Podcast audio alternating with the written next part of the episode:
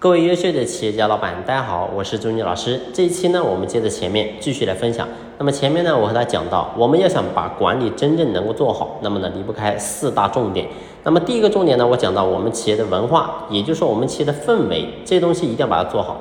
那么第二个呢，就是我们的一个薪酬体系一定要设计好。那么第三个呢，就是我讲到是我们的制度体系要把它做好。那么这期呢，我们接着讲第四个重点。那么第四个重点呢，就是我们的流流程体系一定要把它做好。你会发现，如果说我们没有流程，没有标准，那么员工在企业说白了，他不知道自己该做什么，不知道该做到什么程度，不知道做到什么样才叫真正好，什么叫不好，他没有一个统一的标准，所以最后你会发现呢，每个人他没有标准的话，那导致整个企业也是没有标准的。所以这对于我们企业讲，你会发现如果没有流程的话，你肯定是一片混乱的，而且你会发现你培养人也很复杂。为什么？因为你没有标准流程的一个培养人的体系。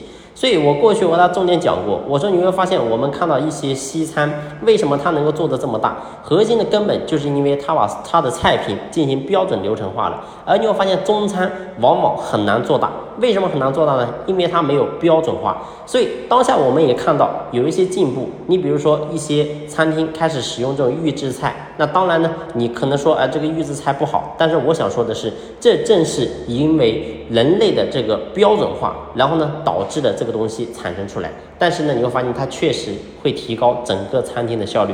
所以我想说的是，我们今天任何个企业，如果说你不能够进行标准流程流程化，你很难把你的企业真正做大。所以只有真正的把标准、把流程把它做好之后，我们的企业才有可能做大。所以你会发现，餐厅往往好吃的都不大。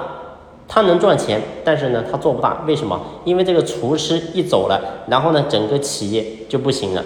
因为厨师的手艺决定了这家。客流量，包括说这家店的生意到底怎么样，所以这种生意肯定是不能复制的。所以我想说的是，我们今天作为企业的老板，我们一定要深深的明白这一点。我们如何让我们企业内部的各个岗位、各个部门能够真正的标准流程化，能够统一，这是我们一项管理的重中之重。那么到底该怎么样去做好一些标准流程呢？我们下期接着聊。